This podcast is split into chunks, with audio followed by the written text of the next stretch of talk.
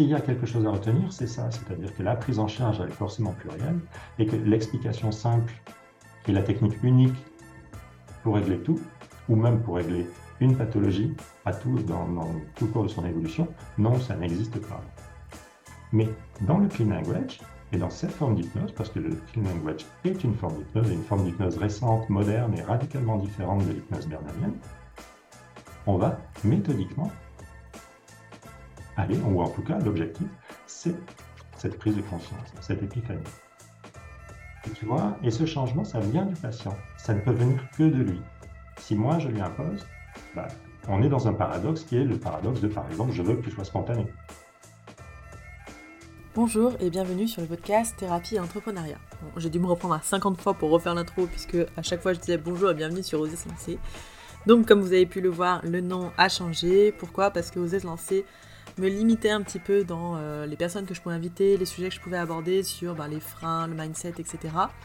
Et euh, c'est vrai que ça reste toujours mon sujet de prédilection et c'est là-dessus que j'accompagne euh, les débutants pendant six mois sur mon programme, mais j'avais envie pour le podcast d'agrandir, d'avoir plus de sujets, donc bah, je vais un peu réorganiser tout ça.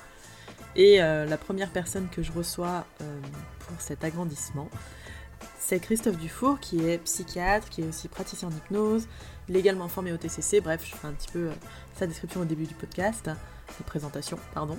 Et on va parler essentiellement du clean language, qui est une technique donc euh, d'induction, de transe, de questionnement et de changement. Voilà, je vous souhaite une très bonne écoute.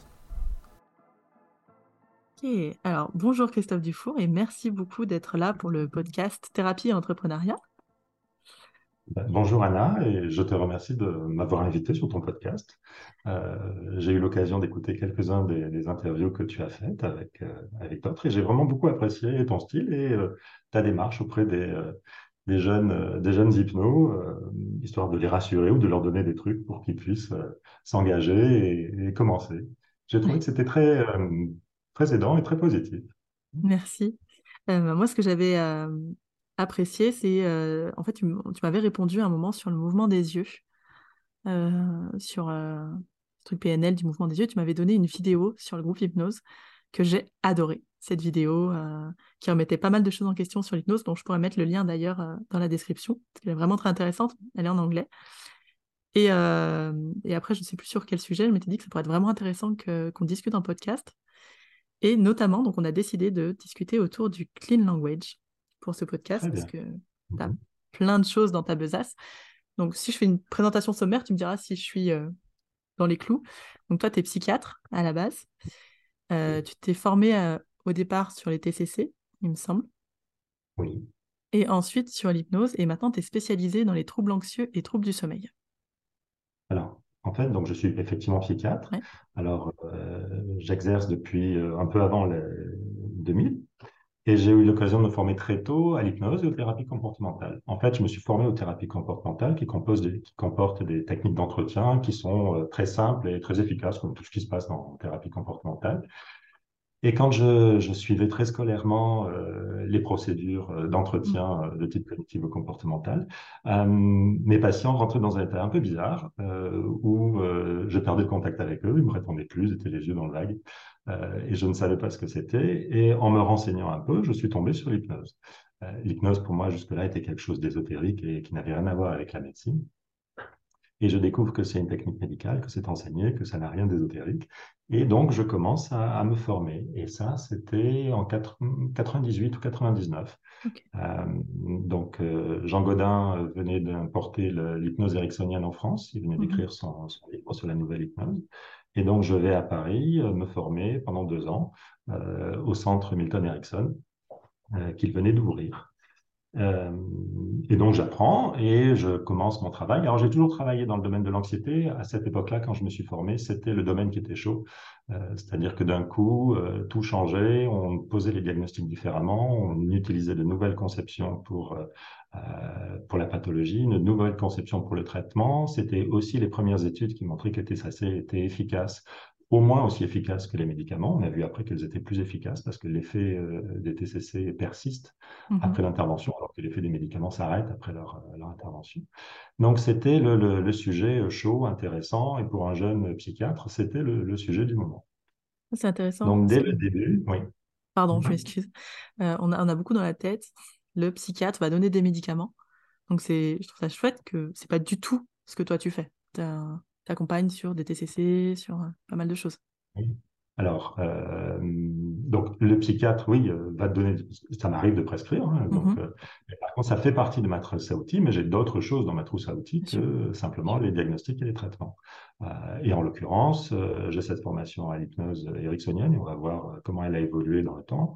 J'ai cette formation pour la thérapie cognitive et comportementale et je suis aussi systémicien. Euh, donc là, que je vais travailler en individuel, mais les techniques, on va dire, de, systémie euh, stratégique, mhm. euh, je les connais et je les utilise aussi. Donc, si tu veux, une large boîte à outils de manière à pouvoir m'adapter autant que possible aux difficultés apportées par les patients. Et c'est vrai, je vais sur une question que j'avais pour la fin, que je vais mettre donc direct au début dans ta boîte à outils, est-ce que euh, chaque outil va pour euh, un type de problématique, de symptômes, ou est-ce que tu fais un mix de tout ça? Comme euh, bah, des mois, moi je pourrais le faire en coaching où je vais aller mixer plein de plein d'outils et, pas forcément faire attention à quel outil va le plus être adapté pour la problématique. il y a deux, deux niveaux de réponse. La première chose, euh, ton outil, tu dois le connaître euh, mm-hmm. et tu dois bien l'utiliser. C'est-à-dire que si tu as un tournevis, un marteau et une pince, si tu utilises ta pince comme un tournevis, euh, ça ne va rien donner. donc, il faut que tes outils, tu les connaisses et tu les maîtrises tels qu'ils sont. Donc, si tu fais de l'hypnose, c'est de l'hypnose et c'est pas mélangé. Ensuite, le deuxième niveau, c'est euh, comment aider le patient. Euh, le modèle maintenant en psychiatrie, maintenant ça fait quand même quelques décennies, euh, c'est le modèle biopsychosocial, c'est-à-dire qu'on a arrêté de se battre pour savoir si les pathologies étaient biologiques, si c'était des problèmes de récepteurs, si c'était le cerveau, ou est-ce que c'était psychologique, des conflits, des mauvaises stratégies, ou si c'était social. Chacun des camps avait des arguments forts pour pouvoir dire que c'est lui qui avait raison et c'était absolument inextricable. Donc, on est arrivé à la conclusion que tout le monde avait raison. C'est la même chose que dans Alice au Pays des Merveilles. Tout le monde a gagné. Euh, et donc, le modèle, c'est biopsychosocial. Pour te donner une idée, c'est par exemple un gamin qui va faire une bouffée délirante parce que autour de la vingtaine, il y a manifestement une étape cruciale dans la maturation du cerveau, que peut-être parce qu'il a fumé du cannabis, et eh ben, ça fragilise ça. Sauf que cette bouffée délirante ben, va entraîner des conséquences sociales, parce que se faire euh, à l'université, se mettre à délirer, euh, à avoir des troubles du comportement majeurs, à être halluciné, ben évidemment, ça va laisser un impact. Ça va avoir des conséquences psychologiques, passer du statut, si tu veux, d'élève prometteur et plein d'avenir à celui de malade mental, ben, c'est difficile à gérer. Mm-hmm. Euh, il peut très bien se rebeller contre ce statut de malade mental, et pour ça, par exemple, arrêter le traitement.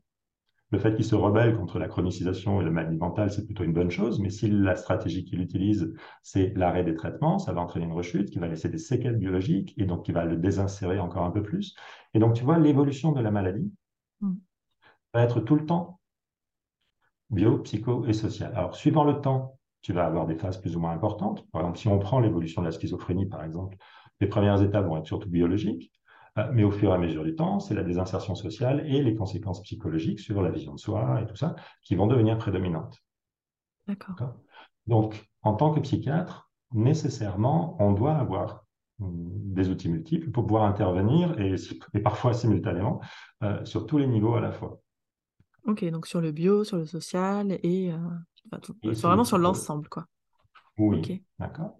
Ça veut dire aussi très concrètement, puisque si tu, pour les gens à qui tu t'adresses, ça veut dire que toutes les formations de psychopatho, par exemple, qui vont vous expliquer qu'il y a une cause, c'est l'inconscient, c'est le mmh. trauma, euh, c'est la mère, euh, c'est les récepteurs, c'est l'amygdale, c'est ceci ou cela, sont nécessairement fausses, parce qu'incomplètes. D'accord? Et que donc, une intervention unique, euh, juste le MDR parce que, exemple, va pas pouvoir permettre de tout régler, ou alors un problème très spécifique, mais pas forcément la pathologie entière, surtout si ça fait un moment qu'elle évolue. Parce qu'à ce moment-là, d'autres dimensions, donc par exemple euh, des séquelles biologiques vont apparaître dans un second temps.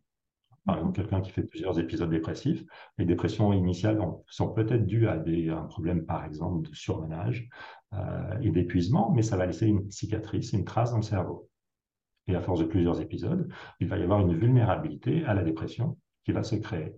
Une cicatrice qui va être faite et une cicatrice de mauvaise qualité. Donc, euh, s'il y a quelque chose à retenir, c'est ça, c'est-à-dire que la prise en charge est forcément plurielle et que l'explication simple et la technique unique pour régler tout, ou même pour régler une pathologie, à tout, dans, tout le cours de son évolution. Non, ça n'existe pas. On est obligé ou de collaborer ou de maîtriser plusieurs euh, ensembles de techniques. D'où l'avantage d'avoir plusieurs outils qui vont aller agir sur chaque champ. Oui. Ok. Oui. D'accord. Et les outils, comme je te disais, il faut savoir les utiliser. Donc, ils ont des fonctions précises. Et donc, il faut plus se voir comme un artisan avec bah, plusieurs outils et tu as un travail à faire. Et donc, parfois, tu vas utiliser le tournevis, des fois, ça va être euh, la gouge, des fois, le truc, et tu dois les utiliser bien. Et tu dois les utiliser dans une stratégie qui permet de finalement obtenir euh, le travail de qualité que euh, le patient mérite et que tu souhaites faire. D'accord. Et dans, dans l'hypnose, du coup, agirait plus sur le champ psycho Alors, bien sûr, l'hypnose. Alors, elle agit plus sur le champ psycho. Euh, la difficulté, c'est que sous le nom d'hypnose, euh, il y a des choses qui sont très diverses, euh, sous le même nom d'hypnose. Alors, quand on parle d'hypnose, il faut qu'on précise. Tu vas avoir d'un côté le champ de l'hypno-relaxation, d'accord, la transe léthargique, mm-hmm. ok, qui en soi est un domaine et qui peut être très utile. C'est souvent ce qui va être utilisé et qui a été validé dans les, problèmes de douleur ou d'anxiété état, c'est-à-dire l'anxiété immédiate, l'anxiété de l'examen, l'anxiété ou la douleur de la procédure médicale, ce genre de choses. D'accord? Mhm. euh, Ok, ça c'est une chose. Mais tu vas aussi avoir ben, l'hypnose bernamienne, l'hypnose qui est basée sur la communication, la suggestion, qui mhm. consiste à primer, évoquer chez le patient euh, des choses qui sont déjà connues, des, ressources. C'est pour ça que euh, Erickson va parler de l'inconscient comme étant un réservoir de ressources et qui va sans cesse faire référence à des apprentissages précoces. Alors, ces apprentissages peuvent être expérientiels, hein, tu les as déjà fait toi, tu les as vécus, ou ça peut être des apprentissages sociaux, c'est-à-dire que tout le monde sait ce que c'est. Un arbre, ça a des racines et patati patata, ou le, comment s'appelle, le, nettoyage de printemps, tout le monde se fait une idée de, ce que c'est. D'accord? Mhm. On est là sur des métaphores langagières et euh, l'acquis culturel. Tout le monde a appris à lire ou tout le monde sait ce que c'est. Donc là, on est en train de primer, d'évoquer des choses qui sont connues, D'accord? Et ce qu'on souhaite, c'est pouvoir transposer cet apprentissage, mmh. ces choses qui sont déjà connues, à une situation qui est analogue à quelque chose du passé, hein, euh, de manière à ce que le patient euh, bénéficie de ce qu'il sait déjà. Donc ça, c'est l'hypnose bernalienne, c'est l'hypnose ericksonienne. Il y a une autre hypnose qui, pour moi, enfin qui moi m'intéresse beaucoup plus, euh, c'est cette hypnose qui permet de créer quelque chose, de voir apparaître du nouveau. Euh, celle-là, elle est fondamentale pour moi en tant que psychiatre parce que les patients qui viennent, s'il s'agit de leur apprendre des procédures, c'est-à-dire de, par exemple, de, avec eux, détailler le problème immédiat qu'ils ont, dans quelle situation ils se retrouvent, voir avec eux quelles stratégies ils ont mis en place, qu'est-ce que ça a donné, et puis pouvoir travailler sur quelles stratégies sont les plus avantageuses. Est-ce que les stratégies avantageuses à court terme, comme par exemple l'évitement, euh, permet de bien vivre bah Non, parce que tu te retrouves enfermé chez toi. Euh, et que les stratégies basées sur l'affrontement, euh, c'est-à-dire oui, ça fait peur au départ, mais c'est ça qui libère, et qu'on peut discuter de comment affronter. Ce travail-là, si tu veux, j'ai pas besoin de l'hypnose pour le faire. Je vais le faire très vite, de manière très régulière, avec la plupart des patients, et c'est ça la thérapie cognitive et comportementale. Par contre, je vais avoir des patients qui ne comprennent pas, n'ont pas le concept qui permettrait d'aller mieux. Ils n'ont pas d'expérience connue qui leur permettrait d'aller mieux. Ce qui leur pose problème, c'est justement ça. Je te donne un exemple. Euh, un patient, euh, une patiente, euh, elle est sur mon site, je vais décrire, mais donc là, justement, en clean language, c'est une patiente qui est une femme intelligente, mais qui a été élevée par un père dominateur. Donc, elle n'a pas choisi ses études, elle n'a pas choisi son travail elle fait son travail dans un poste euh, hiérarchiquement euh, inférieur, malgré ses diplômes. Euh, elle a un chef qui, alors elle parle de harcèlement, c'est le concept qu'elle a, mais on va dire qu'il abuse de la situation. De toute façon, elle ne sait pas dire non et elle vient pour un état d'épuisement, de, burn-out. Mm-hmm. Cette patiente-là, je peux travailler avec elle sur comment dire non, par exemple. Mm-hmm. Par exemple, comment placer des limites de manière très cognitive comment il faut faire, comment est-ce que ça se passe, à quel moment il faut le faire, quelles sont les pensées qui empêchent de le faire. Dans la pratique, ça donne beaucoup d'efforts mmh. euh, et le patient a tendance régulièrement à retomber et à avoir du mal à placer ses limites parce qu'il lui manque un concept. Si je fais, de, je fais des clean avec elle, qu'est-ce qui se passe? Dans la séance, immédiatement, elle se vit dans une caverne. Et pour elle, dans une caverne, puisqu'elle est en interaction avec moi, elle me parle, euh, elle me dit que ben, elle n'a pas d'issue. OK. On finit par trouver une issue. Elle se retrouve dans une vaste plaine. Mais dans ce cas-là, elle me dit, elle ne sait pas où elle est. À nouveau, c'est la même chose. Et puis elle trouve un chemin, mais elle ne sait pas quelle direction prendre. Tu vois, on a trois images là mm-hmm. qui véhiculent le même sens. Ce pas les métaphores. Elle n'est pas en train de m'expliquer pour essayer de me faire comprendre, elle est en train de découvrir son problème. Et ces images, elles sont hallucinatoires. Elle est dans la caverne, elle est dans cette plaine. Ça n'est pas une safe place où elle fait un effort, où elle visualise quelque chose. Là, c'est de l'imagerie, ça s'impose à elle. Et c'est très intense à la fois sur le plan émotionnel et sur le sens que ça véhicule. Et à un moment, sur son chemin, il y a un croisement. Et là, elle découvre, et pour elle, c'est une révélation, elle découvre qu'elle peut choisir. Cette notion-là, c'est la notion qu'elle n'avait pas. Et cette notion-là, je ne peux pas lui donner. Parce que si je lui dis qu'elle peut choisir ou qu'elle doit choisir, ben justement, elle ne choisit plus, elle est dans un paradoxe. Ah, oui, elle est obligée ou elle te suit, ou elle ne te suit pas, mais en tout cas, ce n'est pas un choix euh, conscient, volontaire. Elle ne sait pas que c'est elle qui peut créer ce choix. C'est un quiproquo, elle est là-dedans depuis le début. D'accord. D'accord. Donc, lui expliquer, c'est l'empêcher de comprendre. Tandis que là, ce qui lui arrive, c'est ce qu'on appelle, alors si tu es familière avec le grec, c'est une épiphanie, si tu préfères le latin, c'est une, illumination, mmh. d'accord. C'est-à-dire qu'elle voit la lumière, c'est une révélation, et si le langage a des références comme ça un peu religieuses, c'est parce que les religieux ont beaucoup travaillé ça, c'est la conversion en fait. Euh, et c'est quelque chose qui a été euh, analysé et théorisé par les systémiciens beaucoup plus tard, c'est-à-dire que c'est les changements de type 1 et de type 2. Le changement de type 1, c'est le changement dans le système. Tu arranges un peu les choses, c'est un peu mieux, c'est plus confortable, mais c'est toujours la même chose. Le changement de type 2, c'est le changement du système. Plus rien n'est pareil. Et ça ne peut pas revenir en arrière. D'accord. Est-ce que ce serait comme, euh, comme un pattern qui qu'on qu'on arrête, enfin qu'elle arrête elle-même et qu'elle crée un nouveau pattern?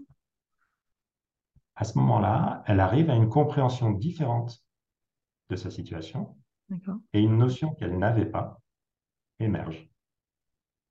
Ok. Donc là, c'est une création de quelque chose de nouveau. Ça n'est justement pas pointer euh, ou évoquer quelque chose du passé qu'elle connaît, parce que justement, elle ne le connaît pas.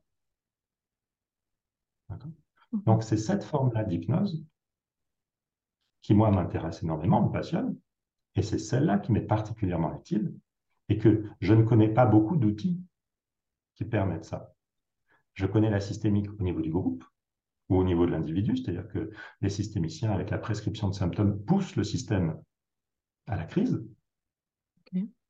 en amplifiant le déséquilibre du système. D'accord? Euh, Ils le poussent à la crise, et la crise, c'est le changement. Donc ça, c'était déjà une, une modélisation. Mais dans le clean language, et dans cette forme d'hypnose, parce que le clean language est une forme d'hypnose, et une forme d'hypnose récente, moderne et radicalement différente de l'hypnose bernalienne, on va méthodiquement aller, ou en tout cas l'objectif, c'est cette prise de conscience, cette épiphanie. Ok, donc le changement passe ou par une crise ou passe par une prise de conscience et la création d'une nouvelle façon de fonctionner. Oui, mais cette création de nouvelle de façon de fonctionner, c'est la crise. D'accord. C'est le changement le changement de type 2. Tout change. Et tu vois, et ce changement, ça vient du patient. Ça ne peut venir que de lui. Si moi, je lui impose, bah, on est dans un paradoxe qui est le paradoxe de, par exemple, je veux que tu sois spontané. Oui. Difficile. Absolument. Je veux que tu fasses ce que tu veux. Ou que mhm. tu décides par toi-même. Tu vois, tous ces paradoxes. Oui, du coup, en fait, finalement, c'est ce qu'on fait beaucoup en séance, des changements de type 1. Comme ça, euh, on essaye d'améliorer un petit peu les choses. Et en fait, la structure du truc reste quand même la même derrière. C'est ça.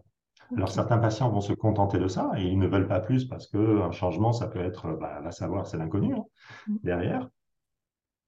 Euh, mais certains, leur situation actuelle, elle est intenable. Mm-hmm. Et s'ils viennent voir un psychiatre, en général, c'est parce qu'on en est là. Euh, la prise en charge, le niveau d'intervention du psychiatre, c'est quand la souffrance ou le handicap sont tels que euh, toutes les autres solutions ont, échoué. Les gens viennent nous voir après avoir vu les hypnos, les sophros, les magnétiseurs, après tout le monde. C'est vraiment euh, contraint et forcé. Mmh On va voir un psychiatre. C'est pas faux, en effet.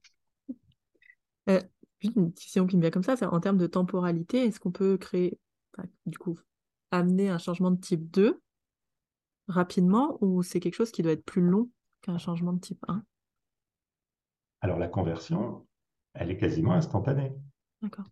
Maintenant, le processus pour arriver jusque-là, accumuler les forces jusqu'à ce que ça craque, mmh ça peut prendre plus de temps. Mais il s'avère que, euh, alors comme je te dis, en tant que psychiatre, quand j'arrive, les gens, ils sont pas loin du, euh, du craquage. Hein. Et euh, souvent, ils ont déjà épuisé les solutions qui, constituent, qui, consistent à essayer de, maintenir tant bien que vaille euh, la situation telle qu'elle est, euh, avec des anesthésiants, de l'alcool ou des médicaments utilisés dans le but que rien ne change. Mmh Donc, bon, ils sont déjà pas loin du, truc. mais ne rien faire, en général, va les amener à continuer la même stratégie d'anesthésie, c'est-à-dire de, changement de niveau 1, c'est-à-dire essayer de de rendre les choses confortables, euh, et en poursuivant dans la même direction euh, avec des solutions qui se sont avérées euh, dysfonctionnelles, qui ne permettent pas d'aller mieux, hein, et qui les chronicisent. Comme je te disais tout à l'heure, du modèle biopsychosocial, qui vont avoir des conséquences psychologiques, puisqu'ils déploient beaucoup d'efforts et ils n'arrivent à rien. Donc évidemment, leur estime d'eux-mêmes se dégrade, qui vont avoir des conséquences sociales, puisqu'ils fonctionnent mal, et donc du coup, euh, ils sont moins capables de faire les choses, ne serait-ce qu'un agoraphobe, par exemple, qui va continuer à éviter tout le temps. Euh, tu comprends que travailler, s'il ne peut pas conduire, s'il ne peut pas prendre l'autoroute, s'il ne peut pas aller traverser un tunnel, s'il ne peut pas prendre le métro, euh, ça va être très compliqué. Donc les conséquences vont être en cascade. Mm-hmm. Sauf que la solution, s'ils en sont là, et s'ils sont allés aussi loin dans ça, c'est parce que justement, la solution, ils ne la conçoivent pas. Et que leur apporter ne va pas résoudre le problème de tous. Certains, tu les coinces dans ces, dans ces paradoxes.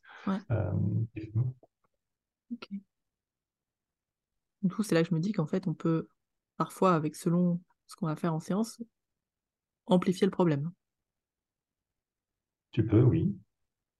Alors, tu peux amplifier le problème en sachant ce que tu fais, parce que ce que tu veux, c'est que ça craque d'une certaine manière. Alors, ce qui me dérange plus, c'est sans savoir.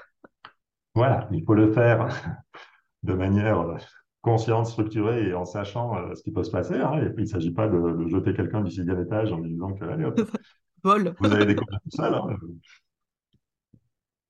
Euh, voilà. Donc, oui, c'est quelque chose qui se fait. et le clean language est un moyen, on va dire, relativement safe de faire ça. et comme tu vois, tout à l'heure, on était en train de parler de la réification du, mmh. du truc. Euh, ça n'a strictement rien à voir. C'est-à-dire que je ne vais pas, moi, imposer la solution. Je ne vais pas dire, tiens, vous allez changer ça, et si vous changez ceci?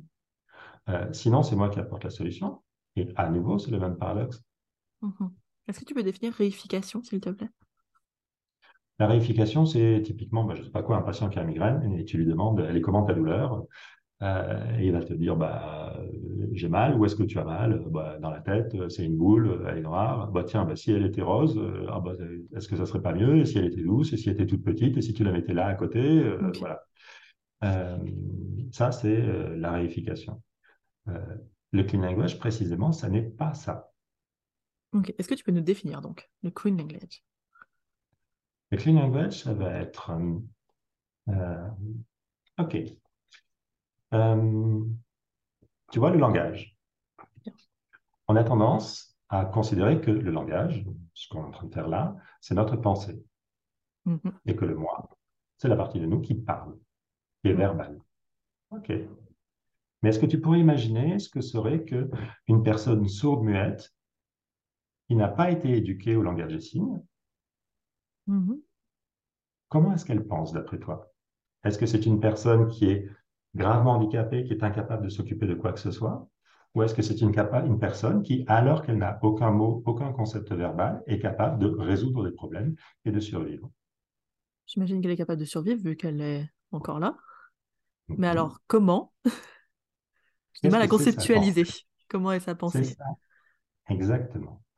Euh, c'est la même chose pour un enfant avant qu'il apprenne le langage. Le langage est un outil comme le, pour l'esprit, comme le couteau est un outil pour la main. Mhm. Mais la main n'est pas le couteau. Le langage, ça n'est pas l'esprit.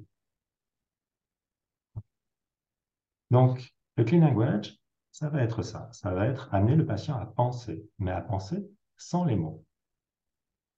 Parce que si tu penses avec les mots, eh ben, tu admets, tu acceptes les limitations du langage et tu acceptes en particulier les métaphores.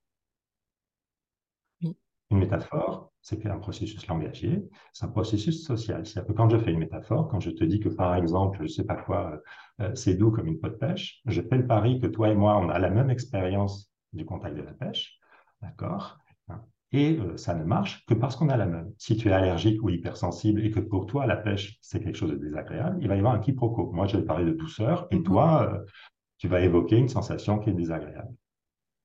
Et c'est une convention sociale. Par exemple, il y a des métaphores mortes. Il pleut des halbardes, personne ne sait ce que ça veut dire. Enfin, on sait que ça veut dire qu'il pleut de hein, mais pourquoi des halbardes En plus, dans ma tête, une halbarde, c'est une arme, donc... Euh. Oui. Donc, c'est ce qu'on appelle une métaphore morte. On est tous en train de chercher, euh, voilà. Donc, tu vois, ce sont des conventions langagières, ce sont des conventions sociales. Et quand tu mhm. intègres un nouveau groupe, eh ben, il faut que tu apprennes le langage de ce groupe, euh, que tu apprennes les images qui vont derrière. Mhm. Donc, une partie des images que nous utilisons quand nous parlons ou quand nous pensons sont des images sociales à fonction de métaphores. Métaphore, ça veut dire transporter le sens d'une personne à une autre. Donc, pour se faire comprendre. Oui, pour se faire comprendre. Et donc, par exemple, je peux t'expliquer mon problème et faire en sorte que tu le comprennes. Mais ça n'est plus mon problème que je suis en train de décrire. Je suis en train d'utiliser un outil pour que tu te fasses une idée de ce que c'est que mon problème. En prenant le pari que j'ai les mêmes représentations que toi. Oui. oui. Je peux avoir un ressenti, je ne sais pas lequel, et te dire c'est comme si je me sentais bloqué et j'arrive pas à avancer. Ce qui est une métaphore sociale très banale, à savoir que la vie est un parcours et que les difficultés sont les obstacles que tu rencontres sur ce parcours. D'accord? J'essaye d'avancer, mais je me suis retrouvé complètement dans une impasse. Euh, j'ai pas pu, euh, j'avais un mur devant moi. Euh, et puis quand j'ai voulu tourner, ben, en fait, je me suis complètement ensablé. De, ça fait un temps fou que j'essaye de, de, redémarrer, mais j'y arrive pas. Donc tu vois, je n'ai fait que filer ce type de métaphore hein, qui t'explique que la vie est le parcours, le voyage que tu, que tu veux mener, mais tu rencontres des obstacles. Mhm. Mais ça, c'est une traduction déjà. Ça ne te dit rien de ce que moi je vis. Je suis en train de te l'expliquer en faisant en sorte que tu comprennes. la réification, le VACOG, le, euh, les submétalités vont porter là-dessus, sur les métaphores, les instruments langagiers. Mais elles ne sont pas au contact de l'expérience du patient. Mhm. Quand tu reçois ton patient, et que tu lui demandes euh, qu'est-ce qu'il a? Alors, il y a une manière particulière avec le clean language de faire en sorte que justement, il ne t'explique pas, mais il décrive. Il décrive son expérience propre. Et il va te dire, je ne sais pas quoi, euh, par exemple, euh, bah, voilà cette patiente qui te dit, je suis dans une caverne. Comme je te disais tout à l'heure, ça n'est pas une métaphore, c'est-à-dire qu'elle n'est pas en train de me parler en utilisant une image, elle est en train de vivre. Elle est dans une caverne. Et pour elle, c'est hallucinatoire. Elle est dans une transe, qui est typiquement la transe hallucinatoire, onirique, somnambulique. Et elle est en train de décrire ce qu'elle découvre. Ce qui se passe là, c'est une activité cognitive sophistiquée qui est la perception Percevoir, c'est réunir des informations disparates, des informations sensorielles, de manière à arriver à une conclusion et découvrir ce que c'est. Par exemple, c'est un bruit, c'est une forme, c'est un volume qui se déplace. Ah, c'est une voiture. Mhm. D'accord? Je viens de réunir plusieurs informations et je suis arrivé à la conclusion. Enfin, je suis arrivé, j'ai découvert, et c'est là, pareil, la révélation, l'épiphanie, c'est-à-dire qu'une fois que les informations sont intégrées, leur sens est manifeste. C'est une voiture. Mhm. Et je ne peux pas revenir en arrière. Je ne peux pas désapprendre ça et faire que ce bruit, tiens, ce bruit que j'ai identifié comme celui de la voiture, euh, qu'est-ce que c'est maintenant? Non, c'est la voiture. Mhm. Donc là, le clean language, ça va être amener le patient à prendre à percevoir, non pas les états extérieurs, ce que nous faisons toujours, les bruits, tout ça, et construire la réalité, mais percevoir ces états intérieurs. Et ton patient qui n'a pas le concept, il arrive parce qu'il a mal au ventre. Et il ne sait pas pourquoi il a mal au ventre. Il ne sait pas le penser. Imagine quelqu'un qui est dans une relation toxique. Si c'est bien fait, donc il est rabaissé, humilié euh, par la personne qui le manipule. Alors je peux parler de manipulateur et de victime, mais ça ne veut pas dire que l'homme est le manipulateur et la femme est la mhm. victime. C'est un manipulateur et une victime, on va dire de manière euh, générale.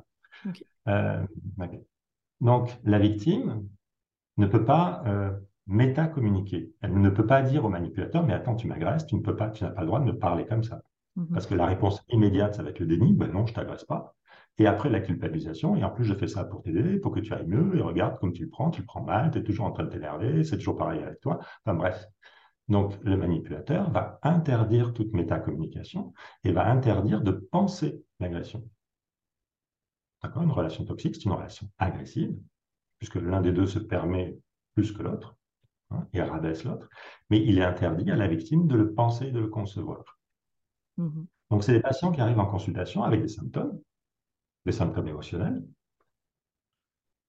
mal au ventre, parce qu'ils sont angoissés, euh, euh, avec des maux de tête euh, et des douleurs partout, parce qu'ils sont contractés, avec de la fatigue, qui vivent comme de la dépression, parce qu'en fait, ils sont abaissés, mais ils n'ont pas de mots pour expliquer ce qui se passe, puisque c'est interdit de le penser. Quand tu utilises le clean language, tu le focalises sur ses symptômes, sur son ressenti à lui et pas n'importe quoi. Et tu ne lui demandes pas de t'expliquer. Il va y avoir des stratégies pour que justement il ne t'explique pas. Mais qu'il se penche sur ses symptômes, sur ce qu'il ressent, quoi qu'il ressente, et qu'il commence à les décrire. Et on va l'amener à agréger les différentes informations. Il y a ça, cette douleur, et puis il y a ça, et puis il y a ça. Jusqu'à ce que le phénomène que je t'ai dit tout à l'heure, c'est à la perception, se constitue. C'est-à-dire que d'un coup, il découvre que ah, mais attends, ce bruit-là, euh, ce mouvement-là, euh, cette forme-là, cette couleur, ah, ben c'est la voiture, ah, ben c'est la voiture de machin. Là, c'est pareil, ça va donner euh, ah, cette douleur-là, cette pression-là, ce truc-là, le boulot. Ah, mais alors, c'est parce que. D'accord? L'intuition, donc il va y avoir une compréhension qui est immédiate, intuitive, va se faire parce qu'il vient de percevoir les différents informations qu'il avait qui étaient disparates et qu'on lui interdisait, par exemple dans le cas d'une relation toxique, de concevoir, viennent de s'organiser. Comme si le puzzle euh, se mettait en place. Oui, mais il est le seul à avoir les pièces, mhm. je ne les connais pas, mhm. et il est le seul à pouvoir les bouger. D'accord? Donc tu vois la différence de la réification ou du Covid, ou le, pardon, du, euh, du, VACOG. Oui où le, thérapeute intervient, choisit, dit et si on changeait ça, et si on changeait ça, et qu'est-ce que ça serait si c'était différent? Et où on est en fait en train de parler, où on court le risque de parler de métaphore, c'est-à-dire d'être très loin du problème. Et typiquement, ce sont des jeux de mots, et rien de plus. Mm-hmm. Là, le patient est en train de décrire son expérience. Et il la décrit de manière non verbale, non linguistique, si tu veux. Ce qu'il appréhende, ce sont des objets, des formes, des tensions, des mouvements. C'est ce que je te disais. Qu'est-ce qu'il a pensé si elle n'utilise pas le langage et les limitations du langage? Ce sont des concepts, ce sont des formes. Donc, il est en train d'appréhender, de palper au sens propre, hein, ce qu'il vit, jusqu'à ce que il le perçoive. Et ça, la réunion, de cette activité de compréhension, enfin de perception, qui est de réunir des informations pareilles, c'est, ça s'appelle symboliser. Symboliser, symbolon, c'est réunir deux parties. Donc, percevoir ou symboliser, c'est la même chose. Diabolique, et un, et un manipulateur est diabolique, diaboliser, c'est séparer deux choses. Diabolique, c'est séparer deux parties. Symbolique, c'est réunir deux parties. Donc là, le travail du clean language, ça va être d'agréger, de réunir. Ce qui pour le patient est disparate et ne fait pas sens, sans utiliser les limites du langage, en se tenant très loin des métaphores, parce que sinon, il est en train de t'expliquer et pas de palper Mhm. son expérience à lui. Et à ce moment-là, si c'est bien fait, ça, on arrive à cette brutale intuition. C'est-à-dire que la perception a eu lieu et ça y est, il sait de quoi ça se passe, ce qui se passe. Un autre exemple, par exemple. Là, on est en, euh, en mais c'est très similaire.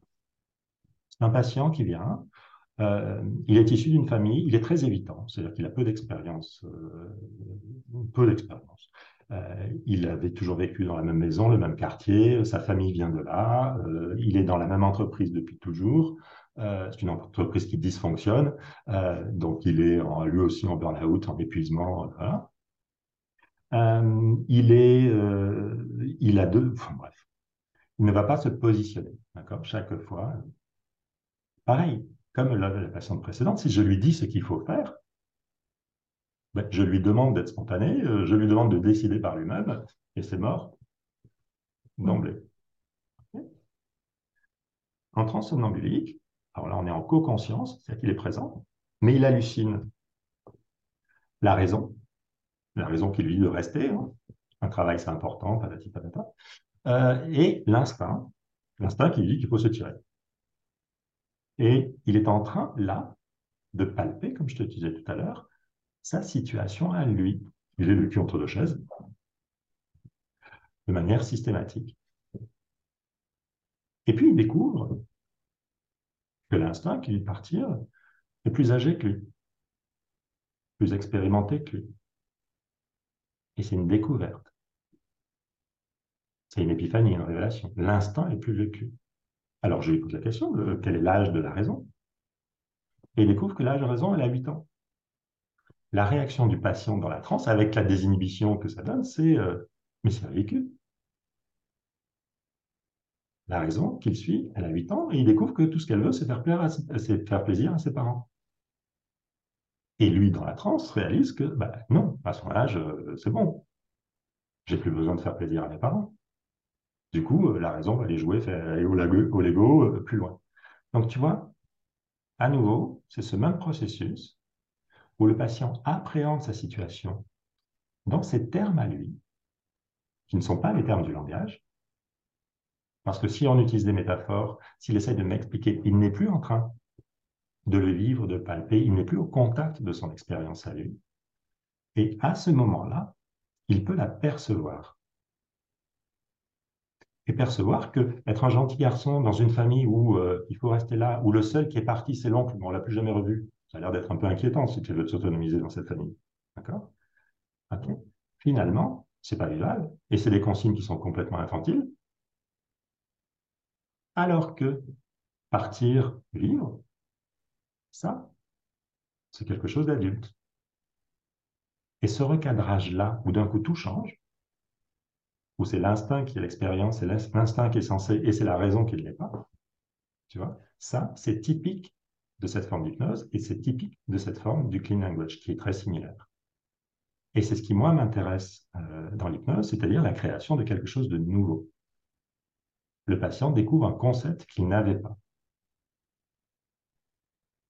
D'accord. Donc, deux façons de l'amener, par le clean ou par euh, la transsomnambule. Ok. ok. Est-ce que tu perçois mieux la différence avec je, l'aperçois, mais en fait, je, je, le vois faire sur moi. C'est-à-dire que je perçois que je suis embrouillée, mais euh, tout de suite, je veux le mettre en métaphore. Et ça représente plus du coup ce que vraiment je perçois. Mhm. Il faudra un petit temps pour intégrer, mais c'est très intéressant. Et euh, j'essaye de faire le, je sais pas pourquoi, le parallèle entre euh, l'espèce de négociation entre parties qu'on fait, qui n'est que des métaphores finalement, entre deux parties, une qui serait l'instinct et une qui, on travaille souvent comme ça finalement en hypnose, en négociation entre parties, entre l'instinct, la... pour rejoindre ton client comme il était, ton patient, pardon. Oui. Euh, et la raison. Et euh, c'est vrai qu'on s'éloigne du coup, en effet, de, du vécu de base. Mhm. Oui. C'est-à-dire que si ces parties sont juste des métaphores, mhm. des représentations qu'il fait pour toi, pour t'expliquer, et qu'il croit lui-même, parce que donc on considère que notre pensée, forcément, c'est le langage, puisqu'on est tout le temps en train de se parler Et que c'est comme ça que le langage est un outil très sophistiqué. Ça nous permet d'aborder des situations, de comprendre et ainsi de suite. Euh, il est loin de son expérience. Et c'est la différence entre toi qui, par exemple, me parle de c'est embrouillé. Mm-hmm. Hein, et en clean, par exemple, je pourrais t'amener à préciser quel genre de embrouillé mm. c'est embrouillé. Et c'est complètement différent parce que ça t'amène, toi, à te pencher sur ton expérience de embrouillé, qui va peut-être évoluer. C'est-à-dire que peut-être que embrouillé est une métaphore que tu utilises, mais si je t'amène à, t'orienter dessus, tu vas accéder à ton expérience à toi, tu vas commencer à palper ce que c'est. Et peut-être que tu vas percevoir euh, ce qui arrive ou ce qui se passe, et ça va changer les choses. Tandis que si je te dis, ah, c'est embrouillé, mais qu'est-ce qu'il faudrait pour enlever ce brouillard? Est-ce qu'il faudrait ouvrir la fenêtre ou est-ce qu'il faudrait un ventilateur Oui, ça ne va pas du tout régler mon embrouillage, ça va juste le faire passer pendant un temps. Quoi. Ou il faut que tu sois très, euh, très, très gentil et très passive. D'accord. Ok. Et, donc l'outil, les outils euh, du clean, c'est le questionnement? D'une certaine manière, c'est ça? Alors, c'est un questionnement particulier. La, syntaxe du clean est très, est très, caractéristique et tu vois bien que ça n'est pas fait du tout pour communiquer. D'ailleurs, tu peux très bien faire une séance de clean sans savoir de quoi le patient parle. Et c'est un des grands avantages d'ailleurs parce que ça respecte complètement l'intimité du patient. C'est pas toi qui es en train de trifouiller, qui lui est en train de demander de se livrer, de te dire des choses dont tu peux avoir honte ou d'ailleurs ou avoir plus. Non, euh, il est en train là, au contact de ce qui est le plus intime pour lui, mais ça prend des formes qui sont idiosyncrasiques, qui lui appartiennent en propre. C'est son langage à lui. Mm-hmm. D'accord Et c'est justement pas les métaphores. Donc toi, tu les comprends pas forcément. Sauf que tu observes que ça évolue. Et ton boulot est de le maintenir dans cet état de où il est en train de palper son expérience interne, de manière à pouvoir percevoir ce qui se passe et arriver à cette intuition, cette illumination.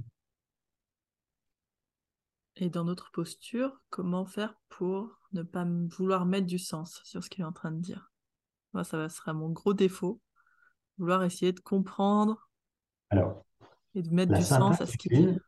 Oui, la syntaxe du clean est conçue pour ça, pour que tu ne puisses pas. D'accord. C'est-à-dire que tu vas sans cesse euh, faire du passing, c'est-à-dire que tu vas refléter sans cesse l'expérience du patient, mais tu ne vas à aucun moment prendre le lead. C'est comme si tu l'amenais à regarder, regarder toujours plus, palper, regarder toujours plus ce qui est là en lui, mais que toi, tu ne vois pas. D'accord. C'est ce qu'ils appellent l'itération? La répétition de... Oui, donc c'est une induction hypnotique. Fixer l'attention sur son vécu intérieur, c'était d'ailleurs la définition de la transe d'Erickson. Mhm. D'accord? Donc l'induction hypnotique, elle est constitutive au clean language à partir du moment où tu focalises quelqu'un sur ce qu'il ressent. Alors, il va peut-être y avoir quelques couches de métaphores à traverser.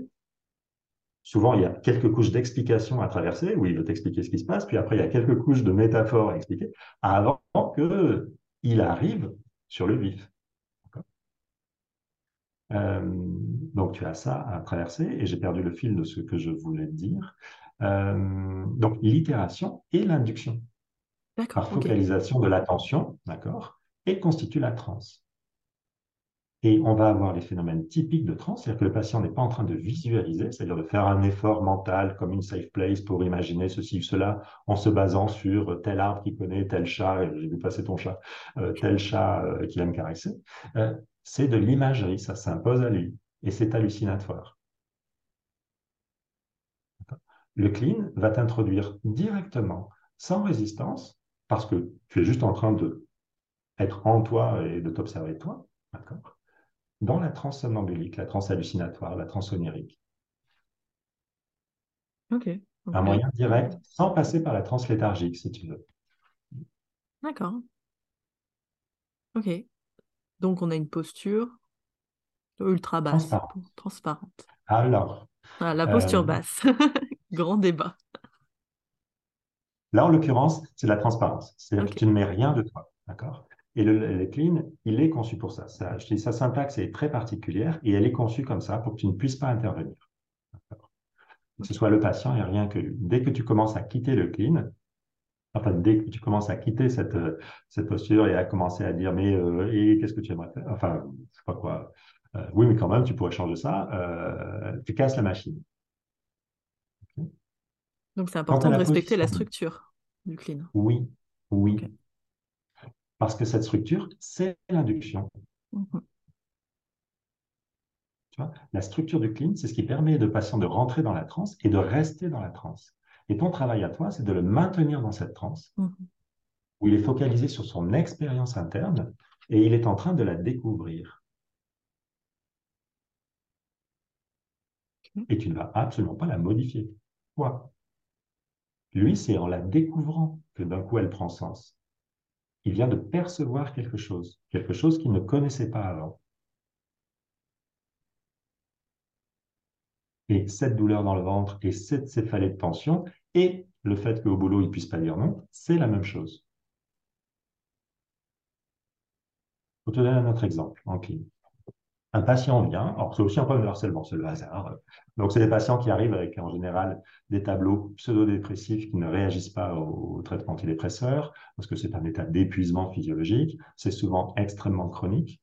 On parle d'histoire avec des patients qui ont 4 ou 5 ans, de, ça, fait 4 ou 5 ans qu'ils ne peuvent plus travailler, qu'ils ont épuisé leurs arrêts maladie, ils sont en invalidité.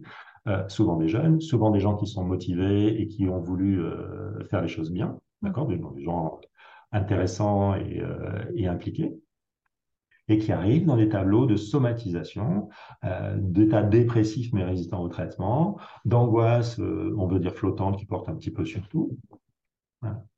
Donc lui est un, étudiant brillant qui a fait une école d'ingé. Alors déjà, il s'est surinvesti en école d'ingé, il me parle de harcèlement, donc c'est une métaphore qui m'explique les choses. Et puis après, il a eu son premier boulot. Il s'attendait manifestement à ce que ce soit un boulot où on lui apprenne des choses. Et puis euh, voilà. Et puis il s'est retrouvé dans un poste où il devait faire un boulot inintéressant et on attendait de lui des résultats tout de suite, euh, ce qu'il ne pouvait pas donner. Et manifestement, ça a conduit au crash. Euh, qu'il a vécu de manière extrêmement traumatique. Et depuis plusieurs années, il est incapable de travailler et de faire quoi que ce soit. Très bien. alors, je pourrais lui expliquer à nouveau ce qu'il faut faire, comment est-ce qu'il faut faire. Mais je t'ai dit, c'est courir le risque de se retrouver dans le même, dans le même euh, paradoxe. Et puis ensuite, peut-être que euh, je vais essayer de résoudre les métaphores qu'il me décrit, mais pas le problème euh, original, ce qu'il vit vraiment. Je fais des cleans avec lui. Il m'explique que, par exemple, si on lui demande quelque chose, bah, si on s'adresse à lui pour lui demander un service, à ce moment-là, il se sent gonflé. Ça lui fait du bien. Il est mmh. content qu'on lui demande des choses. Et pour lui, la perception, c'est le fait de se gonfler. Et si je le maintiens là-dessus, sur cette sensation qui est là, qui n'est pas une métaphore, il n'est pas en train de m'expliquer, il est en train de me décrire ce qu'il ressent. À ce moment-là, il se vit comme de plus en plus gonflé, en train de s'élever dans les airs, de s'affoler parce qu'il s'éloigne de plus en plus euh, du, euh, euh, de la surface de la Terre. Hein. Dans une, il faut imaginer une espèce de combinaison, si tu veux, d'astronautes qui est en train de gonfler de tous les côtés, là, et qui le soulève, dans lesquels il se débat, et plus il se débat, plus ça, plus ça monte, jusqu'à ce que ça explose. Et là, il me décrit dans ces termes à lui ce qui lui est arrivé. À vouloir rendre service, à vouloir tout faire, à vouloir se surinvestir. Euh, euh, ce qui était très plaisant, très excitant, et voilà, euh, il a explosé en vol. Mais il n'utilise justement pas cette, métaphore de l'explosion en vol, il me décrit ce qu'il a vécu. Et intéressant, il a déjà été voir un psychologue avant qui lui a appris l'affirmation de soi, c'est-à-dire comment dire non, comment faire une critique, comment réagir aux critiques, ce genre de choses. Et il m'explique que sa combinaison, ben, il y a une valve qui permet de descendre, mais comme il est tellement gonflé, il ne peut pas la toucher, il ne peut pas y accéder. Les savoirs qu'on lui a appris, je peux faire cette interprétation, mais elle n'a pas lieu dans la séance, je ne, je ne lui renvoie pas, si tu veux. Je peux me faire une idée que cette valve, c'est ce que lui a appris la psychologue, mais que précisément, il ne peut pas y recourir, il ne peut pas y accéder. Mm-hmm. Je le maintiens là-dedans. Il gonfle. Et il découvre, et il découvre tout seul, que s'il se calme, dans cette combinaison-là qui est en train de l'amener de plus en plus haut, là, espèce de, ballon atmosphérique, à ce moment-là, il y a des petites fuites qui ont lieu au niveau des coutures parce qu'il réalise rien n'est parfait. Et qu'à ce moment-là, s'il se calme, comme il y a des petites fuites, parce que rien n'est parfait, le ballon se dégonfle, et il se rapproche du sol. Et il découvre que ben, si lui ne peut pas maîtriser le fait de gonfler, il peut tout à fait maîtriser le fait de redescendre. Et d'ailleurs, ça commence à devenir super intéressant parce que ça lui permet de voir le parcours et d'avancer plus vite. Résultat des courses, quand je le revois la fois d'après, un, il s'est remis à travailler il a trouvé un boulot où euh, euh, il travaille 40 heures par semaine dans la réflexion euh, d'une maison, dans une entreprise. Ça n'a rien à voir avec son boulot d'ingénieur, mais on vient de passer de il était dans sa chambre sur son ordinateur à rien faire, à vivre la nuit et à dormir le jour, à il a un job de, toute la semaine, il fait quelque chose. Il s'est fait engueuler par son chef parce qu'il a voulu trop faire. Cette fois-ci, à différence de d'habitude, c'est de le prendre comme euh, une agression parce que, et de se sentir à nouveau en échec. Un, il a écouté. Deux, il a ralenti, il s'est calmé. Et trois, il a décidé de faire une seule chose à la fois, de faire bien. Il a été félicité par son chef. Et ce qui te montre là, c'est que il a découvert tout seul que, un, il n'est pas parfait. Et que donc, il peut accepter les critiques. Que deuxièmement, s'il se calme et si ça pèse, il peut travailler bien que ça convient à son chef, et que c'est parce que ça convient à son chef qu'il peut progresser mieux dans la boîte et qu'il est plus satisfait de lui. Tu vois, tous les éléments de sa perception y sont. Mais je n'ai pas eu besoin de lui dire et je n'ai pas fait d'interprétation. Moi, je découvre ça après coup. Et à aucun moment dans la séance, je vais lui dire Ah oui, mais alors ça, ça veut dire que. Hmm. Je le maintiens juste sur sa perception. Et sa perception initiale, c'était que quand on lui demande quelque chose, il se sent gonflé sauf qu'ils se sont gonflés au point de perdre le contact avec la réalité, si tu veux, et d'exploser en vol. Et là, il découvre que bah, il peut dire non parce qu'il n'est pas parfait, il peut accepter la critique parce qu'il n'est pas parfait. Et que s'il fait ça, bah, finalement, ça dégonfle un peu le truc. Et puis que s'il se calme, au lieu de se sentir attaqué, agressé ou de vouloir se précipiter pour tout faire à la fois, ce qu'il a vraisemblablement mené à l'épuisement la fois d'avant, et eh ben ça se passe mieux. Et il découvre ça en une seule séance. Alors que l'approche rationnelle qui était de OK, c'est quoi votre problème? Ah ben oui, euh, vous ne savez pas dire non, voilà comment est-ce qu'il faut faire pour dire non. Elle, il te disait bien, ben, d'accord, euh, la valve est sur la combi, mais je ne peux pas y accéder. Quand je suis affolé, agité et que je gonfle, je ne peux pas y accéder. Je ne sais pas comment dire non en pratique. Quand je suis avec le patient dans le clean language, à aucun moment j'interprète. Je suis juste, mon travail, c'est de le maintenir au contact de son expérience pour qu'il la palpe et qu'il intègre les différentes choses et qu'il perçoive enfin ce qui se passe. Et quand il perçoit, comme je te disais, c'est une illumination, ça change tout. Et il ne peut pas revenir en arrière. Mmh et du coup, ça a des impacts que ce soit cognitifs, euh, émotionnels. Euh, et ensuite, du coup, comportementaux sur euh, comment je vais décider d'agir. C'est ça, c'est un changement du système. Ça n'est pas un changement dans le système. Ok. Et c'est ça que fait le clean language.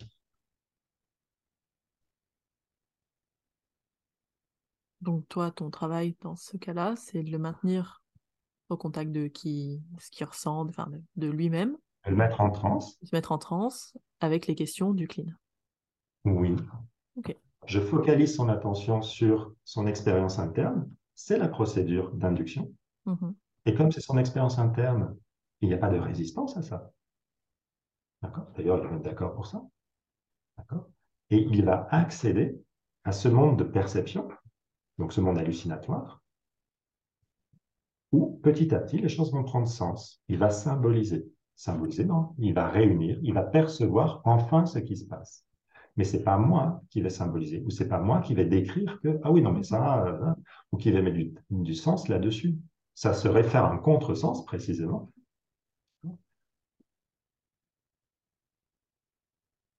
un exemple de question de, clean pour des personnes qui connaîtraient vraiment pas euh, ce que c'est que le clean language euh?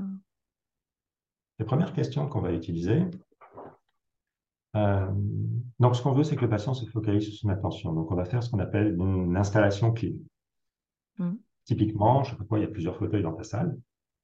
Et tu t'adresses au patient et tu lui demandes euh, et où est-ce que vous aimeriez vous installer? Mmh. Ce qui le force déjà à. Et puis tu ne lui poses pas la solution, c'est-à-dire que tu ne vas pas regarder un fauteuil particulièrement ou mettre un, en non-verbal, l'orienter vers telle ou telle chose. Ce que tu veux, c'est que lui, il commence à réfléchir ou se centrer sur bah ouais, il y a ce fauteuil-là, puis il y a ce fauteuil-là, puis il y a la chaise ici. Où est-ce que moi j'aimerais m'installer? Tu commences à l'amener à prendre conscience, s'observer. Puis après, tu peux recommencer. Hein. Tu connais le concept de fractionnement dans l'induction? Eh bien, OK. Où est-ce que vous, vous où est-ce que vous aimeriez que moi je m'installe? Et à nouveau, il recommence. Et puis tu peux encore continuer autant que tu veux. Hein. Est-ce que là, où je suis installé, ça vous convient? Mhm. Ce que tu veux simplement, c'est qu'il soit là en train d'observer son ressenti. Est-ce que ça me convient ou non? Ça, c'est à la fois, si tu veux, le prédoc, mais aussi c'est une induction fractionnée par fractionnement. C'est aussi lui enseigner ben, ce qu'on veut, Mhm. d'une manière qui est incroyablement économe. Le clean language, David Groff, a élagué de l'hypnose tout ce qui n'était pas nécessaire. Je ne sais pas ce qu'on pourrait enlever de, encore. Et si tu rajoutes quelque chose, ça perd en intérêt ou en efficacité. Donc, ça va être les premières questions. Puis après, tu vas lui demander.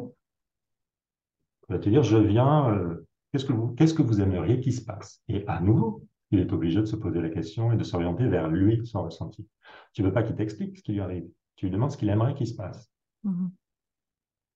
Alors, il va te dire, bah, ce que j'aimerais, patati patata. Si tu expliques, moi, ce que j'aimerais, c'est être euh, plus calme. On appelle une question épistémologique, tu t'entendras. Calme, c'est quelque chose de positif. C'est pas trop ce qui t'intéresse. Toi, ce qui t'intéresse, c'est son problème. OK. Et quand vous n'êtes pas calme, comment vous savez que vous n'êtes pas calme? À nouveau, tu l'orientes sur la perception à lui. Tu ne veux pas qu'il t'explique. Tu veux qu'il commence Ah à oui. appréhender, à palper. Oui, c'est très différent de comment c'est. Comment c'est quand tu n'es pas calme. Absolument. Comment tu sais. Oui. tu es obligé de te questionner sur comment tu sais que tu n'es pas calme. Oui, c'est ça le clean uniquement. Tu le maintiens pour qu'il se questionne. Et pas avec des mots, c'est-à-dire qu'il commence à s'orienter sur son ressenti. C'est vrai ça. Comment je sais Mhm. que je ne suis pas calme? Ben, Je le sais parce que. Ah, je le sais parce que j'ai une boule dans la gorge, j'ai le cœur qui bat ceci, j'ai la tête qui. euh. D'accord. Quand une boule dans la gorge, et ce sont des objets. Et c'est pas quand cette boule dans la gorge, quand la boule dans la gorge, c'est et quand boule dans la gorge. Et comme boule dans la gorge, comme quand vous n'êtes pas calme, y a-t-il autre chose à propos de boule Non, boule dans la gorge? Il va dire, euh, je sais pas quoi, elle est pesante, euh, ou euh, voilà. Il commence à palper son expérience. Mon travail à moi, c'est de l'orienter là-dessus et de le maintenir là-dessus et d'assurer la continuité du processus. En faisant ça, il rentre en transe. Et il rentre tout de suite.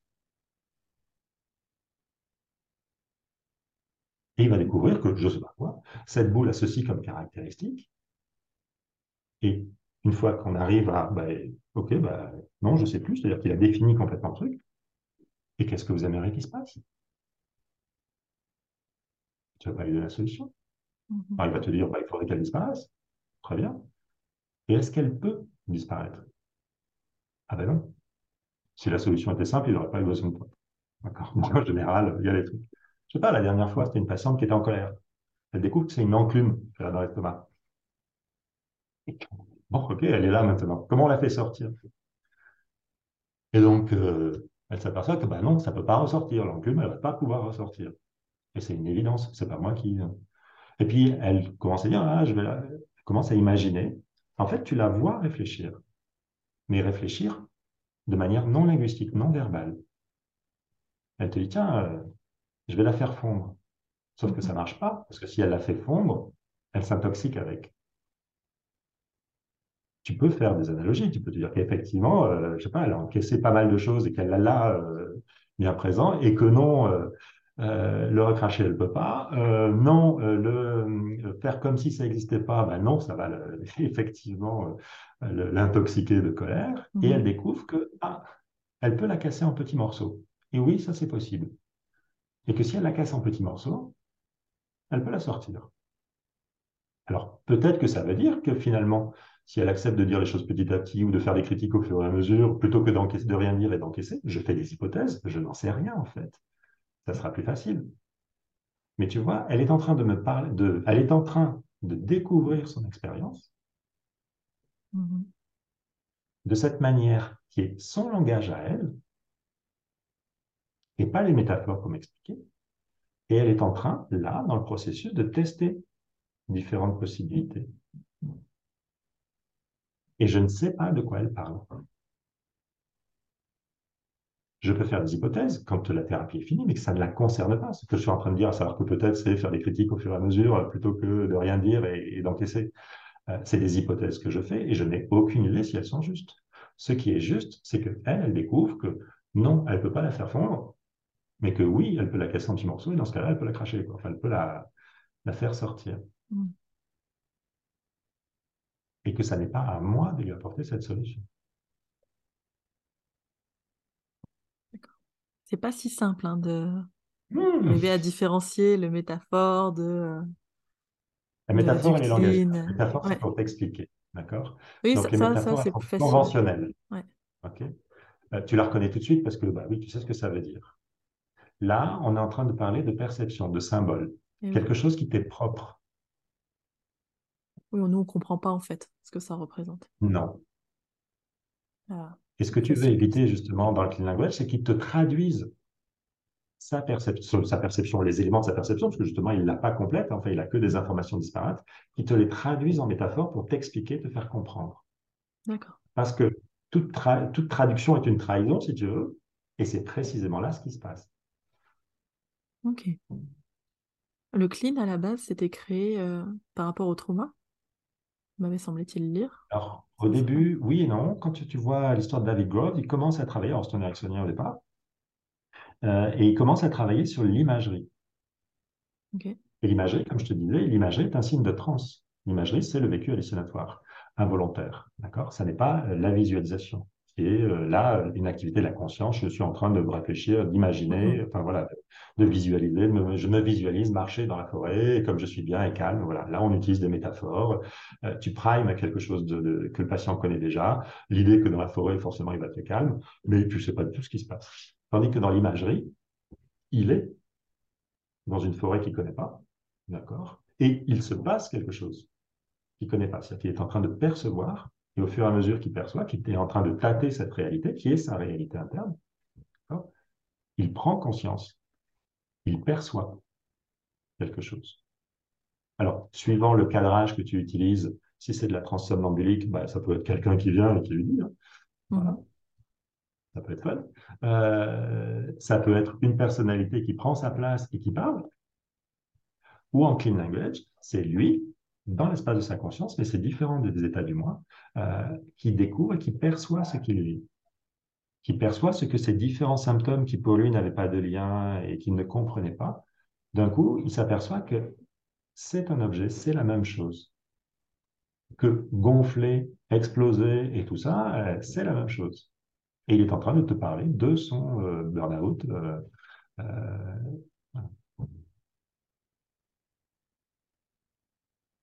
Ok. Donc, un des postulats euh, du clean, c'est que l'idée, c'est de réunir, quoi qu'il arrive, pour créer l'épiphanie et, euh, le changement. Donc, c'est de système. Symboliser, qui est le terme, on va dire, un peu élégant pour dire percevoir. Ok. Est-ce qu'il y a des, des limites euh, au clean, des endroits où ce serait pas intéressant de faire ça? Bah, il y a peut-être des cas où ça n'est pas nécessaire, si tu veux, euh, où on ne veut pas même se compliquer la vie, encore que ce soit pas euh, super compliqué. Euh, des fois, expliquer aux patients ce qu'il faut faire suffit. Hein. Mmh. là, le clean va être utile quand le patient a les choses sensées. On a mis en place mon travail à moi de psychiatre, si tu veux, ça va pas être de faire des choses qui m'amusent, sexy, et puis on va voir si le patient suit. Hein. il va falloir j'ai un patient qui a des difficultés. J'avais vu une blague comme ça, un dessin où tu avais un médecin qui expliquait à son médecin. Alors on a deux hypothèses pour vous soigner là. On a bon le traitement comme d'habitude, basique, banal et tout ça. Puis on a un truc super sexy, excitant et tout ça qu'on connaît pas Qu'est-ce que vous voulez?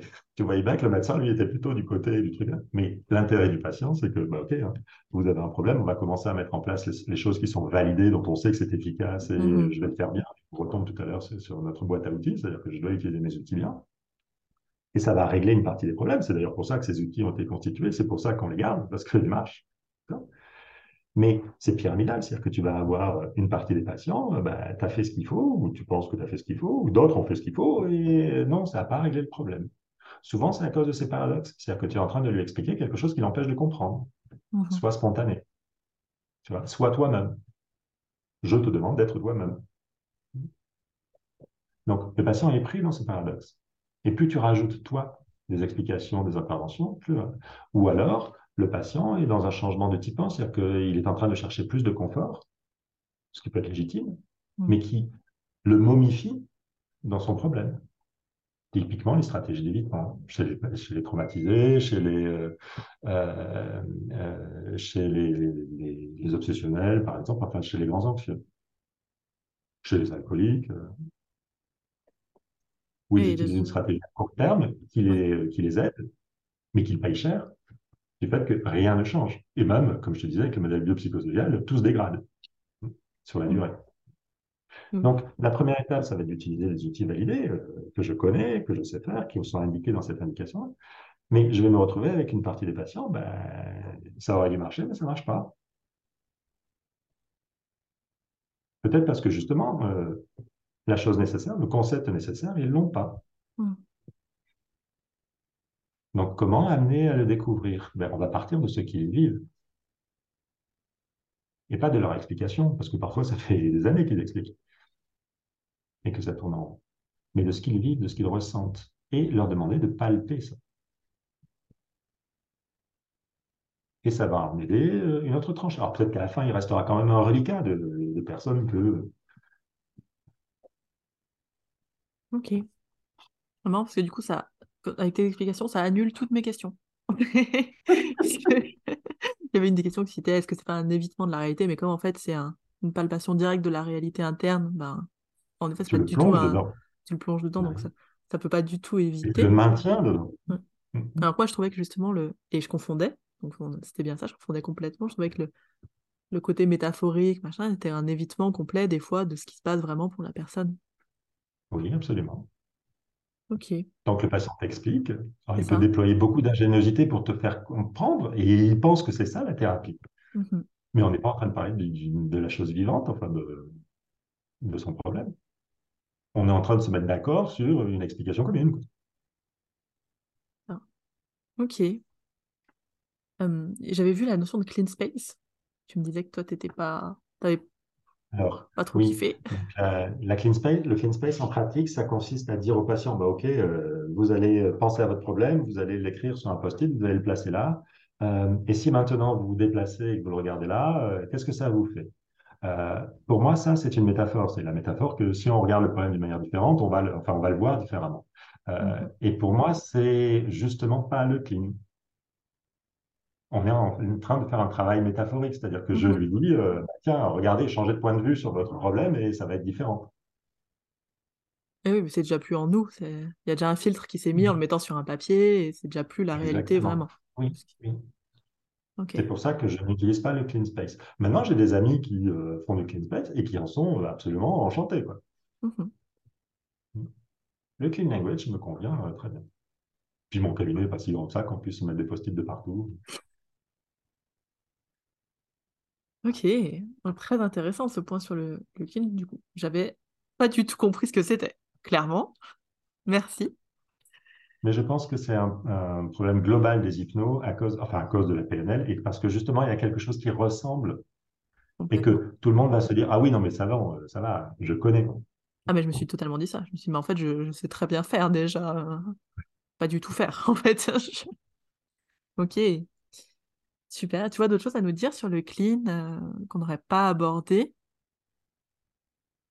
Euh, je disais, euh, alors cette position où le, thérapeute est transparent mhm. euh, pour amener le patient à découvrir, ce qu'on appelle l'intuition, c'est ça, hein, c'est le truc. Ce que je dirais aussi, c'est que ça prend du temps. Enfin, donc voilà, il faut laisser. Le... S'il y a un conseil, hein, souvent quand tu apprends une nouvelle technique, tu te précipites. tu veux à tout prix l'utiliser, ça brille, c'est neuf, c'est beau, tu veux l'utiliser. Voilà. Euh, là, le patient devant toi, il est en train de réfléchir. Et il est en train de réfléchir à quelque chose que justement, il ne connaît pas ou il n'a pas vu. Laisse-lui le temps. Donc, la place du silence Alors, oui. La place du silence. Euh, Mon accompagnement va être un accompagnement où euh, je parle peu. Mhm. Je m'assure que le patient est bien dans la transe. Mais ensuite, il faut lui laisser le temps de découvrir. Il est en train d'appréhender et il ne sait pas ce qu'il est en train de découvrir. Et il peut faire des tests, des hypothèses. Il peut avoir l'impression que, tiens, ça et ça, ça doit être ça. Ah, non, ça n'est pas. Alors, peut-être que ça et ça, jusqu'à ce que l'élimination se fasse. Si tu veux, il est en train de palper dans le noir des choses. Et il ne sait pas ce que c'est. Tiens, ça, c'est rond. Euh, tiens, ça, c'est euh, douteux. Euh, tiens, ça, c'est pointu. et d'un coup, ah, c'est ça. Tu vois, la, la, métaphore des, gens qui palpent l'éléphant, il y en a un qui oui, palpe les la, neuf la la truc, voilà. Je suis en train d'y penser. attend qu'il palpe la trompe, euh, et puis il va un peu plus loin, tiens, il y a rien à palper là. Tiens, ah, là, il y a un truc, là, euh, il y a un tronc d'arbre, jusqu'à ce qu'il découvre que c'est l'éléphant. Ça prend un peu de temps. Donc, euh, tu vas poser tes questions. Tes questions consistent à le renvoyer ce qu'il est en train de vivre, ok, continue à palper, là, voilà, ok, très bien. Et quand tu palpes, là, c'est quoi exactement? Comment ça se passe? Euh, Tu ressens quoi? Euh, C'est lisse ou c'est ridé? C'est lourd ou c'est léger? C'est enfin, je sais pas quoi. Il va te le dire, c'est pas toi qui lui propose ces options. Tu lui laisses le temps jusqu'à ce qu'il découvre que, ah, mais alors, euh, c'est ça. Mm-hmm. Et si toi, tu es surpris, c'est bon signe, ça veut dire que c'est pas toi qui es en train de, de programmer le truc et de le suggérer. Et si lui, il est surpris, c'est super bon signe, parce que quelque chose de nouveau vient d'apparaître. Ok, donc prendre le temps, laisser de la place au silence. Oui. Ce silence, c'est pas du vide, c'est le patient qui est en train de découvrir. Et c'est tout le travail de la thérapie. S'il est là, c'est pour découvrir, découvrir quelque chose de nouveau. Mhm. Et souvent, ce sont des patients qui se sont entendus dire de manière répétée ce qu'il fallait faire, ou ce qu'ils devaient penser, ou ceci ou cela, et ça n'a pas marché. Une ressource que tu conseillerais, toi, pour les débutants? Alors, euh, en français, de livres sur le clean, il y en a très peu. Euh, tu vas avoir euh, des métaphores dans la tête mm-hmm. de James Lowley et de Penny Tompkins, mais ce sont des PNListes. Et les PNListes ont tendance à transformer le. Alors, c'est eux qui sont dominants dans le clean. Hein, je veux dire, les hypnoses sont rarissimes. Moi, j'ai eu la chance d'être formé. Alors, la formation du clean, je l'ai faite pendant cinq ans. Donc, euh, j'ai eu la chance d'être formé par euh, Norman Wotton, euh, qui est un hypno. Alors maintenant, il est à retraite, mais il avait 50 ans d'expérience d'hypnose. Et il est l'un des co-créateurs avec David Grove et puis sa femme Kay Davislin, qui a aussi participé à ma formation, un des co-créateurs du Clean. Donc, si tu veux, c'est la première génération, c'est les concepteurs et ce sont des hypnos. et c'est d'une richesse, d'une souplesse et d'une élégance alors que quand tu vois ce qu'en font les, les PNListes, c'est euh, des scripts. Euh, enfin voilà, c'est mhm. par rapport à l'hypnose, ce que les scripts sont. Enfin voilà, ce que les scripts sont à l'hypnose, c'est-à-dire que tu te poses la question de alors quelle est la bonne question que je dois poser? tu perds complètement la dimension, le flux. du clean quand tu ne comprends pas que ben, non, tu es en train d'amener le patient à réfléchir, à palper son expérience intérieure et à découvrir. Si toi, tu es centré sur toi en train de te demander, mais quelle est la question suivante? Bah, tu es un peu à côté de la plaque. Comme dans une interview, c'était là en train de réfléchir à quelle question tu dois poser et que tu n'écoutes pas la réponse. Ah bah, l'interview va tourner en rond et il n'y aura pas de découverte de nouveau. Mm-hmm. C'est un truc qui m'arrive souvent, ça. D'accord. tu as euh, ce bouquin, donc des métaphores dans la tête, qui est plus ou moins euh, le seul, ou en tout cas à ma connaissance, le seul. Euh, tu as des ressources sur Internet. Tu vas avoir le site euh, Clean Language. Alors, en anglais, language s'écrit avec un U. En mmh. français, ça s'écrit langage sans le U, donc c'est cleanlanguage.co.uk qui est un site très complet où il y a énormément de choses, y compris des articles en français. Euh, maintenant, il faut le lire, euh, comme chaque fois, avec ce regard d'hypno, c'est-à-dire que c'est une expérience de transe. Et les coachs qui se sont appropriés le clean n'ont pas ce regard. et c'est un problème. J'ai peur que le clean se dévitalise ou euh, parce qu'on en fait des procédures et comme par exemple les protocoles ont pas, c'était pas l'hypnose vivante, l'hypnose, euh, l'hypnose vivante. Hmm. Lire un script, c'est pas l'hypnose vivante. Dans le coaching, je vois moins le, pas l'intérêt, hein, mais le, enfin, je vois, je vois, bien comment ils ont pu transformer le truc en, en mode, euh, bah maintenant, il faut avancer, il faut trouver une solution. Hein. comment est-ce qu'on bourrine un petit peu le truc et sans prendre le temps ou puis sans créer la transe, en fait, tout simplement. Hein. Oui. Et s'en servir de la transe. C'est un peu dommage. Ok, donc des métaphores dans la tête, le site. le site, donc euh, cleanlanguage.co.uk. Euh, comme formateur, moi, j'ai euh, au début une formatrice française qui est euh, pardon, Noémie Dehouck, alors D-E-H-O-U-C-K, euh, qui a son propre site qui s'appelle euh, La Diagonale du Clean. Euh, donc, c'est elle qui est à la base de la formation que j'ai eue et tout ça, et quelqu'un, une ressource extrêmement intéressante. Donc, il y a quelques personnes en France, je te dis, qui font du clean et du clean à, à mmh bon niveau, qui enseignent.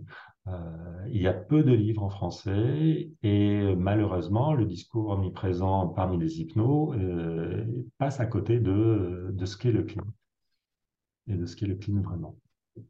J'espère qu'on aura pu, tu auras pu remettre un petit peu euh, l'église au centre du village. J'espère. En tout cas, ça me ferait très plaisir. Alors, les petites questions de fin.